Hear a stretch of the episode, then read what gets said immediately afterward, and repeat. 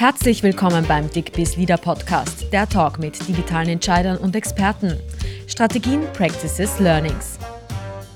Diesmal remote im zweiteiligen Executive Talk zu Gast bei DickBiz Leader Media Herausgeber Michael Dvorak, Markus Franz, Group CIO der ÖBB der österreichischen Bundesbahnen. Und das sind die Themen in Teil 2. Welche Herausforderung bedeutet der digitale Schub für die vielen Rollen, die nicht so leicht ins Homeoffice verlagert werden können? Wie kann man solche Rollen digital unterstützen? Und wie funktioniert zum Beispiel Innovation online ohne Open Space und Co? Hallo und herzlich willkommen. Mein Name ist Michael Tworak und ich begrüße Sie herzlich zu Teil 2 unseres Dickbiss Leader Podcasts mit Markus Franz, Group CIO der ÖBB der österreichischen Bundesbahnen. Im zweiten Teil wird er uns mehr darüber erzählen, welche Herausforderungen die Digitalisierung für ein Unternehmen bereithält, wenn es eine ganze Reihe von Rollen gibt, die nicht so einfach digitalisierbar sind und die nicht so leicht ins Homeoffice zu transferieren sind. Und wir werden uns darüber unterhalten, wie digitale Innovation und Co-Creation funktionieren können, auch wenn man zuvor stark auf kurze Wege und Co-Location gesetzt hat. Markus, ich freue mich sehr, dass du weiterhin remote hier auf dem Screen bei uns zu Gast bist. Sehr gerne. Markus, wir haben im ersten Teil unseres Podcasts über den digitalen Schub gesprochen, von dem jetzt so viel die Rede ist und der quasi als positiver Nebeneffekt der Krise entstanden ist. Und dabei hat man ja meist Themen im Fokus wie Homeoffice, Online-Meetings und so weiter und dementsprechend auch die Aufgaben, die damit verbunden sind. Jetzt sind aber die ÖBB ein Paradebeispiel dafür, dass das längst nicht alles ist, sondern dass es sehr viele Rollen gibt, die jetzt nicht so leicht digitalisierbar und so einfach ins Homeoffice transferierbar sind. Es scheint, dass dieser Aspekt und diese Herausforderung in der allgemeinen Diskussion um den digitalen Hype und der scheinbaren Erkenntnis, dass wir plötzlich offenbar über Nacht alle Digital Companies geworden sind, ein wenig unterzugehen droht und dass man diesen Aspekt nicht ganz auf dem Radar hat. Wie siehst du das? Das kann ich nur bestätigen, ja. Ähm das wird gerne unterschätzt, nämlich eben auch, wenn man sich die gesamten Artikel dann immer wieder anschaut mit diesem Digitalisierungsschub, wovon es ja gesprochen wurde. Das trifft auf einen Teil der Mitarbeiter zu, aber eben nicht auf alle. Wir haben die Mitarbeiter bei uns in den Werkstätten draußen in der Fläche. Wir haben die Mitarbeiter, die den Verschub entsprechend eben durchführen. Wir haben die Triebfahrzeugführer. Das sind alles Arbeits- und Arbeitsprofile, dem kann ich mit einem Homeoffice nicht kommen, weil das ist einfach nicht bei denen möglich. Und das heißt, wenn wir jetzt entsprechend hier kommunizieren oder Aktivitäten starten mit dieser Digitalisierung, dann ist es immer unter Berücksichtigung, wie die Rahmenbedingungen tatsächlich für diese Mitarbeiter sind und wo es einen, einen Sinn, einen Mehrwert für sie bringt. Das war für mich selber auch so ein bisschen der Punkt, den ich eigentlich erst gelernt habe, seitdem ich hier in die, in die ÖBB gekommen sind, bin. Oder ich wurde damit erstmal so richtig damit konfrontiert, sagen wir es mal so. Ähm, für mich war es immer klar, weil ich natürlich von meinem Ar eigenen Arbeitsumgebung, Arbeitsumfeld ausgehe, von den Menschen, mit denen ich üblicherweise zu tun habe.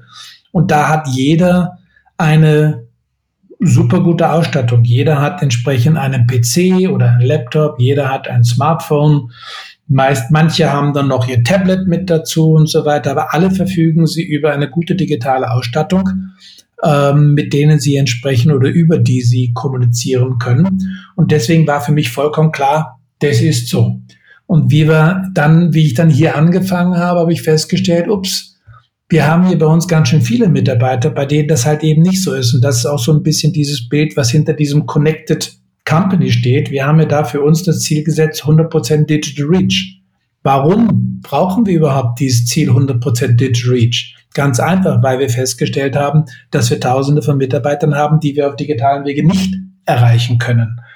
Und denen wir überhaupt erstmal diese Ausstattung nahe beibringen müssen, denen wir zeigen müssen, wie sie ein Smartphone bedienen, weil viele von ihnen eigentlich nur ein Feature-Phone haben, die bei sich auch zu Hause wirklich keinen PC haben. Auch das ist etwas, was, wo manche Leute den Kopf schütteln, sagen, kann doch gar nicht sein. Aber wenn dem nicht so wäre, wie kann es dann sein, dass im Zuge von Corona wir das Problem mit dem Homeschooling hatten, wo dann ganz darauf hingewiesen wurde, dass es wirklich viele Menschen gibt, wo die Kinder Probleme haben, weil sie eben auf Homeschooling, auf digitalen Wege gar nicht die ganzen äh, Arbeitspläne von den Lehrern entgegennehmen können. Also das ist etwas, das ist gegeben und das ist etwas, auf das wir entsprechend eben eingehen müssen und daher eben unser Programm mit Digital Reach, mit diesem Ausrollen um eine Connected Company zu ermöglichen, wo wir eben auch mit einplanen, dass wir diese Mitarbeiter schulen müssen, trainieren müssen, bis hin zu, wo ist dieser Switch-on-Button für ein Smartphone. Wobei es ja nur der eine Teil ist, bestehende Rollen verstärkt oder auch erstmals digital zu unterstützen. Der andere Teil ist ja, dass durch die Digitalisierung auch komplett neue Rollen entstehen oder auch andere gänzlich verschwinden. Ja, auch das ist natürlich ein Thema, mit dem wir uns eben auseinandersetzen, auseinandersetzen müssen, auch im Kontext eben digitaler Kulturwandel, Befähigung, Skills, Fähigkeiten, die wir in die Organisation hineinbringen müssen. Wir haben uns mit unserem strategischen HR zusammengetan, um halt eben durch die verschiedenen Jobprofile durchzugehen und uns der Frage zu stellen, was ändert sich für die? Es gab dort am Anfang eben die Bedenken, dass das Jobprofil des Triebfahrzeugführers obsolet wird und wir plötzlich auf tausenden äh, Triebfahrzeugführern sitzen, die wir nirgendwo einsetzen können. Und dann haben wir uns das Ding mal genauer angestellt, angeschaut und festgestellt, nein, das wird so schnell nicht passieren. Es wird zwar in Richtung der Automated Train Operations gehen, aber bis das greift, da werden noch viele, viele, viele Jahre in, in sozusagen ins Land hinein ziehen. Plus, es wird eine ähnliche Entwicklung geben, wie es im Flugzeug ist. Da verzichtet man ja auch nicht auf den Piloten, weil einfach der Mensch sich damit schwer tut, sich in ein komplett nicht menschlich irgendwie gesteuert, abgesichertes Fahrzeug hineinzusetzen. Also das heißt, es wird immer ein Mensch da sein. Aber es gibt andere Rollenprofile, die sich ändern. Und das ist beispielsweise der, Verschubsmit der Verschubmitarbeiter. Wir reden von einer neuen Technologie, das ist die digitale automatisierte Kupplung. Ähm, da sind wir auch derzeit in einem Konsortium mit drin, mit anderen Eisenbahnverkehrsunternehmen äh, in Europa, weil das nur eine europäische Lösung sein kann, wenn wir wollen, dass wir hier wirklich ganze Zugketten bilden können.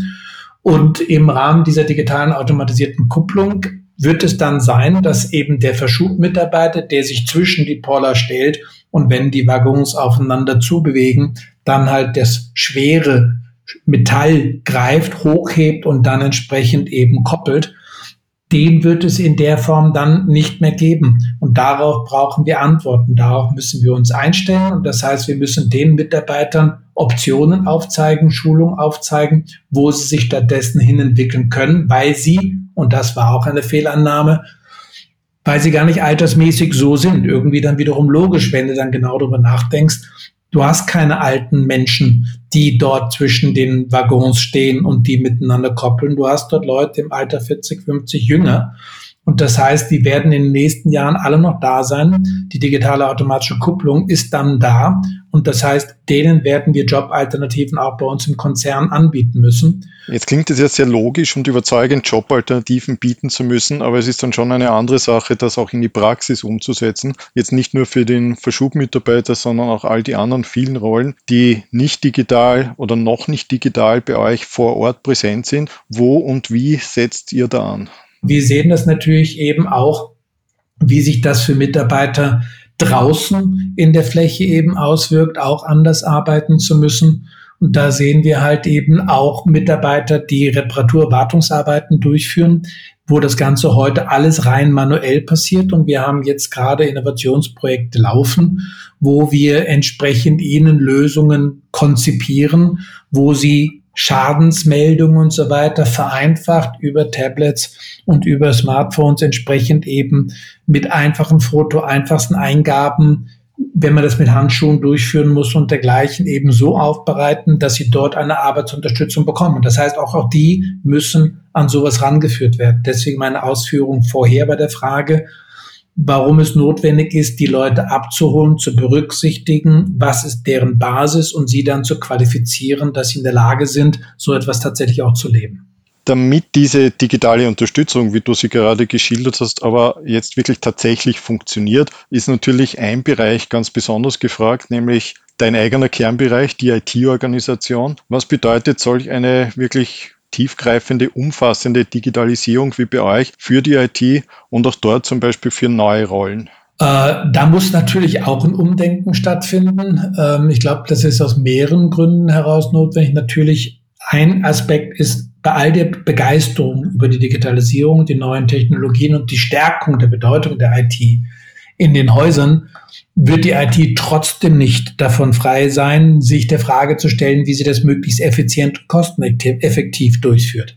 Das heißt, man wird sich sehr genau weiterhin angucken müssen, so wie auch in den letzten Jahren schon immer, was sind die richtigen Delivery-Modelle, die man denen entsprechend zugrunde legt. Das heißt, man wird sich darauf noch mehr darauf konzentrieren, was sind eigentlich die Kernkompetenzen, die wir als eine IT bei uns im Hause tatsächlich selber brauchen und was sind die Commodity-Leistungen, Services, die wir extern sehr gut beziehen können, günstiger, sehr standardisiert, in einer sehr hohen Qualität auch entsprechend eben bereitgestellt bekommen können. Da ist natürlich Cloud eine der Technologien, die da entsprechend hinsteht, eine Organisation dahin zu bewegen, dass sie das wirklich umarmt, zulässt, Hybrid-Cloud, also eigenes Rechenzentrum und halt eben auch die externe Cloud-Provider wirklich integriert, sodass man eine Cloud-Brokerage drin hat. Das heißt automatisch, ich muss Menschen dahin qualifizieren, dass sie eine solche Kompetenz haben, dass sie solche Lösungen designen können, dass sie solche Sachen einmanagen können. Das sind ein Teil der Standard-IT-Kompetenzen, die wir in der Form als neue Rollen auch in der Form brauchen, wobei ein neues, neues relativ, weil die Cloud ja auch schon ein paar Jahre mittlerweile da ist. Aber wenn ich jetzt über die ganzen anderen Dinge rede, ich sprach vorhin für uns wichtig Condition-Based Maintenance, Predictive Maintenance, das ganze Thema Umgang mit Daten. Das heißt, wir reden hier über die Fähigkeit, dass Menschen wissen müssen, mit Daten umzugehen, Daten zu interpretieren. Also wir reden hier über die Data Scientists, die entsprechend in Organisationen benötigt werden. Die brauchen wir. Wir brauchen Mitarbeiter, die dann in der Form in der Lage sind, mit ähm, diesen Daten die Arbeitsvorgänge, die fürs Geschäft notwendig sind, entsprechend eben zu unterstützen ähm, damit das entsprechend erleichtert wird. Wie gesagt, Zielstellung immer, ein Mitarbeiter in einer Werkstatt draußen soll in der Lage sein, wenn er in, in die Werkstatt reinkommt, zu sehen, zu identifizieren, was sind seine Arbeitsaufträge, die er heute hat. Er kriegt Arbeitsunterstützung digital, während er die Arbeitsausführung durchführt und hinterher kann er sie auch vereinfacht automatisiert quasi in eine Abrechnung mit reinbringen. Und diese Leute, die diese Prozesse verstehen, diese Prozesse optimieren, wiederum Simplify so abbilden, dass sie tatsächlich für den Nutzer user-centric entsprechend abgebildet sind. Das sind Kompetenzen, die wir auch in der IT brauchen. Dieses Verständnis, userorientiert zu denken, prozessorientiert zu denken und die IT-Kompetenz im Hintergrund zu haben, um dann darauf aufbauend das richtige Lösungsdesign zu machen. Und dahin muss sich die IT entsprechend eben sehr viel stärker verändern, als sie sie schon in der Vergangenheit tun musste. Kompetenzen ist auch gleich ein sehr gutes Stichwort. Ich weiß, dass quasi zu den Kernkompetenzen eurer IT-Organisation auch die intensive, übergreifende Zusammenarbeit mit den Fachbereichen gehört. Bis hin zu gemischten Teams, die im selben Raum sitzen und gemeinsam jetzt insbesondere an Innovationen arbeiten. Wie funktioniert diese Zusammenarbeit ohne Co-Location, ohne kurze Wege, ohne direkten Austausch face-to-face, -face, aus der Distanz über digitale Tools? Überraschend gut, muss man wirklich sagen. Also ähm, für mich spannend. Wir haben bei uns natürlich eine Open Innovation. Wir arbeiten dort in sehr ähm, gemischt aufgebauten Teams und diese Sessions waren in der Vergangenheit ja logisch alles physisch entsprechend eben in solchen Co-Locations. Und die Leute mussten dann, diese Mitarbeiter, die dort in Projektteams drin waren, mussten dann plötzlich kurzfristig umsatteln, umstellen und eben lernen, dass sie solche Dinge remote machen und haben dann A gelernt, dass es ganz spannende Werkzeuge gibt, die man dafür auch verwenden kann und sie entdecken jedes Tag immer neuere Sachen. Wir hatten gerade gestern wieder eine Innovation Council Session, wo halt eben auch wiederum ein neues IT-Tool vorgestellt wurde, das eine Co-Creation in der Form halt eben ermöglicht, eine elektronische Version quasi der Metaplanwände, wo man dann seine wunderschönen Post-its draufpacken konnte und solche Dinge.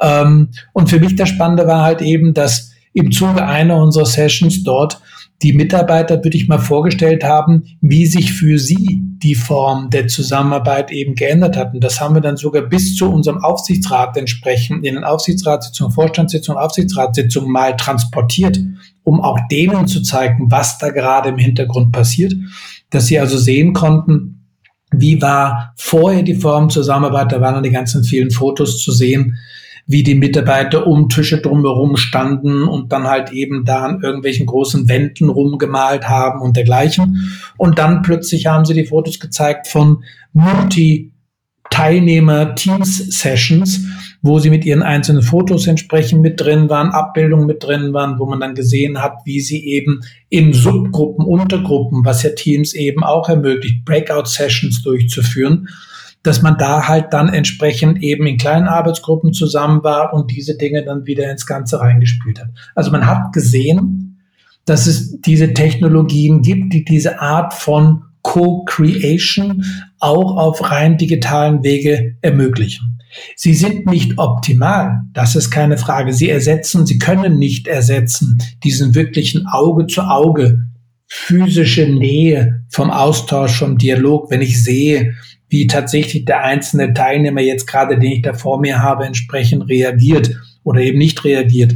Denn auf einem kleinen Screen irgendwo unten da bei dem Bild bei irgendjemand kann ich das jetzt nicht so gut ablesen, als wenn ich mit ihm in dem Raum drin bin. Ich sehe seine Körperhaltung nicht und dergleichen. Also das sind sicherlich limitierende Faktoren. Aber Faktum ist es, die Innovationskraft, die in der Organisation steckt, und die Innovationsfreude, die bei den Mitarbeitern gegeben sind, an neuen, für uns wichtigen Zukunftsthemen zu arbeiten, die ist ungebrochen und wie man halt entsprechend eben sieht, es, es funktioniert. Sie nehmen sie sogar als eine zusätzliche Chance wahr und haben wirklich grandiose Sachen entsprechend eben aufbereitet, die sie uns halt jetzt auch immer wieder entsprechend präsentiert haben. Dann freue ich mich schon darauf und bin auch schon gespannt darauf, vielleicht einige dieser Innovationen demnächst einmal auch medial präsentieren zu können. Für heute bedanke ich mich für ein sehr interessantes Gespräch mit Markus Franz, Group CIO der ÖBB, das auch gezeigt hat, dass digital spannend sein kann. Markus, herzlichen Dank, dass du bei uns im Dickbiss Leader Podcast reingeschaut hast, im wahrsten Sinn des Wortes von meinem Screen aus. Herzlichen Dank für deine Zeit und für interessanten, spannenden Input. Herzlichen Dank, Michael, für die Chance und das Interesse für den Austausch. Und ich bedanke mich auch bei allen Zuhörerinnen und Zuhörern für ihre Zeit. Hoffe, dass auch für Sie etwas Interessantes dabei war, vielleicht die eine oder andere Anregung. Und ich würde mich freuen, wenn Sie auch in den nächsten Dickbiss Leader Podcast wieder reinhören. Bis dahin alles Gute, viel Erfolg und vor allem auch viel Freude bei den anstehenden Herausforderungen und Aufgaben. Und dabei bitte nicht vergessen, Dig it your way.